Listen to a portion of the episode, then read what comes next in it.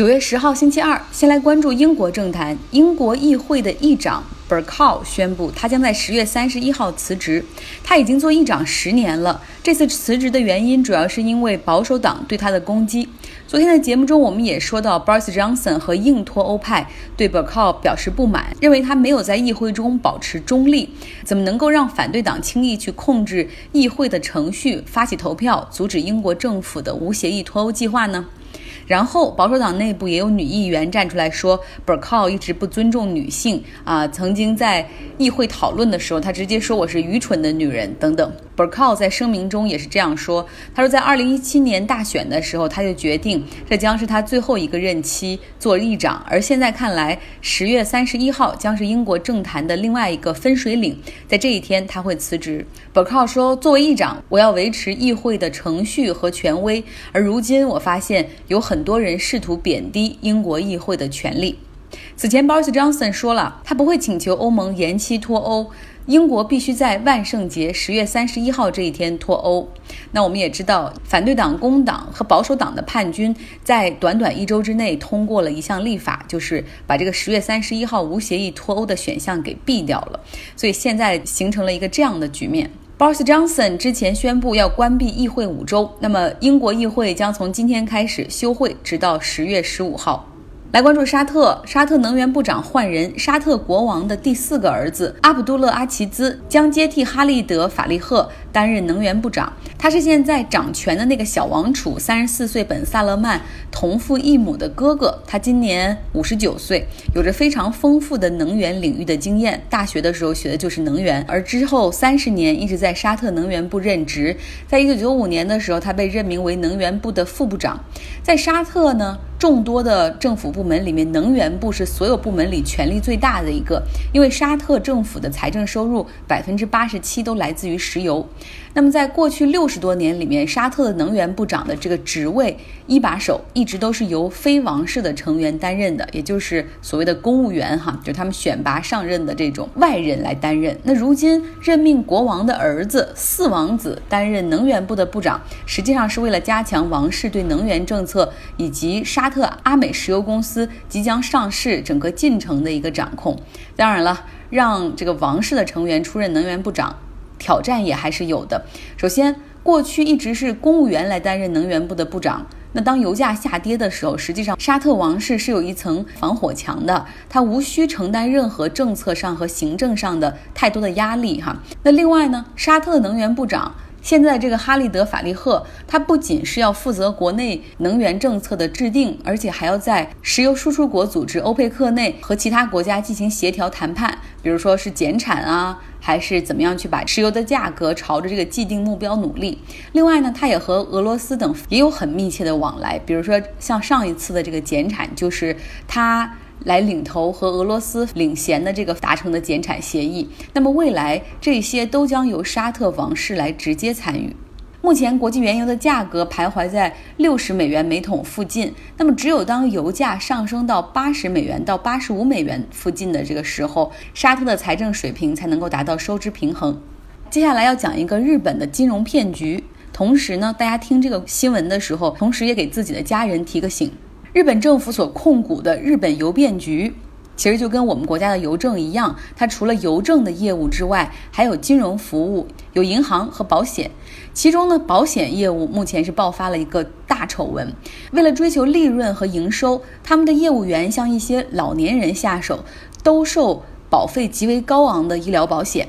而这些老人通常是独居，年纪在七十五岁以上，而且儿女不在身边。他们非常相信业务员的话。因为日本的邮便局是上市公司，而且是日本政府控股，这个信用度非常高，所以有的时候他们兜售一些保险的话，老年人更加相信业务员口头所说的，不看合同。说实话，各种各样的合同，尤其是金融保险类的，动辄数十页，我也看不下去，我也看不懂，更别提老年人了。一个日本老人的儿子发现，他八十岁的母亲每个月要交两千四百美元的保费，这是他退休金的二倍。他妈妈甚至在保险业务员的怂恿下向银行贷款去还这个保费的钱，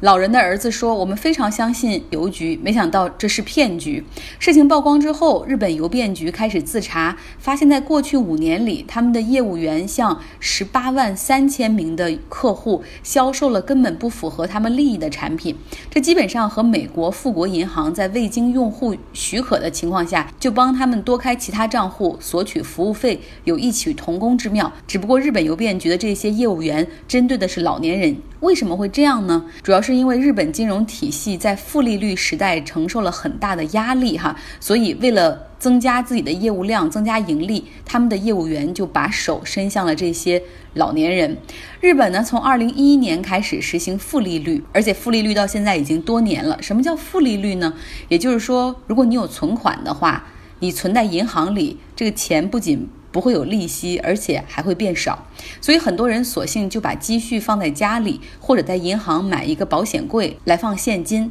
那么从二零一一年负利率到现在。日本的银行业和保险业盈利下降了百分之四十，保险也不好做，因为像保险除了医疗保险之外，还有储蓄型的保险，储蓄型的保险很难提供百分之四到百分之五的回报率。不知道是不是在这种业绩压力的层层传导之下，业务员丧失了道德底线。那么目前日本邮便局已经开始自查。再来看美国的两大房企金融机构房利美和房地美，他们被政府纳税人的钱注资接管已经十年了。那美国财政部觉得他们现在可以让房利美和房地美重返市场。这两家公司是干什么的呢？他们基本上是由美国政府发起的，本质上说成立这两家机构是为了让美国人都能够买得起房、贷得起款，为个人消费者的房贷市场提供一个解决方案。多年下来，这两家机构也确实起到了这样的作用。没有他们，就不可能有美国三十年固定期利率房贷这样一个在银行内的选项。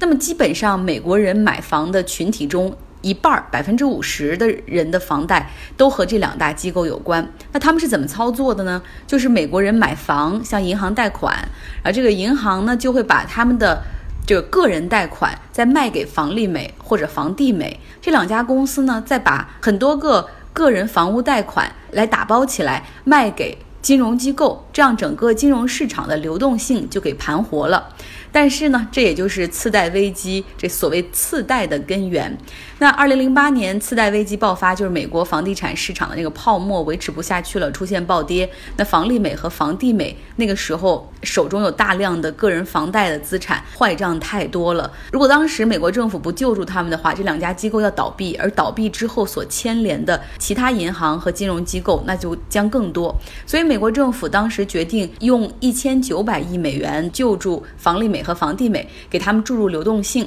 后来状况有所好转，同时随着美国房地产市场的低点开始反弹，从二零一二年开始，这个美国政府就决定向这两家公司收取利润所得。七年来到现在，美国财政部已经从这两家公司拿回了三千亿美元，也就是说，给他们一千九百亿救助，现在还赚了一千一百亿美元。所以如今财政部决定了，说既然这个市场已经没问题了，这两家公司的业绩也不错，流动性也非常稳定，是时候应该让他们重回资本市场，放开美国政府的管制了。在美国房贷市场有一个很有趣的数据，有个红色警戒线，就是看房贷人群每个月月供和工资的比例，那么超过百分之四十三就是一个警戒水平。也就是说，如果整个贷款人群平均下来，每个月他们工资的百分之四十三要拿来还房贷的话，在美国就属于一个红色警戒线，就是说明整个房贷市场已经有点危险了。那我不知道我们国家的房贷市场月供和工资的比究竟多少是警戒线呢？我知道好多人的工资恨不得百分之九十都是用来还房贷。最后来到俄罗斯，俄罗斯的地方选举举行，其中莫斯科的选举结果最为关键。那么，普京所领导的统一党，也就是目前的执政党，他们在莫斯科的支持率大幅下降，在四十五个市议会的席位中只获得二十六个。有人可能会说，这不还是 majority 吗？占半数以上。可是，相比上一次选举，他们丢掉了三分之一的议会席位。不过，莫斯科的投票率也只有百分之二十二，证明参加选举投票的人其实非常的少。俄罗斯人对政治不是很感兴趣，所以我就想起之前我同事王冠去俄罗斯旅行的时候，他跟当地人聊起普京，当地人的反馈就是俄罗斯需要政治强人。目前我们没有比普京更好的人选，所以就是他了。那么俄罗斯呢，有一点四亿的人口，其中投票权，也就是有十八岁以上的公民，大概有一点二亿左右。作为首都，莫斯科的人口是一千两百万。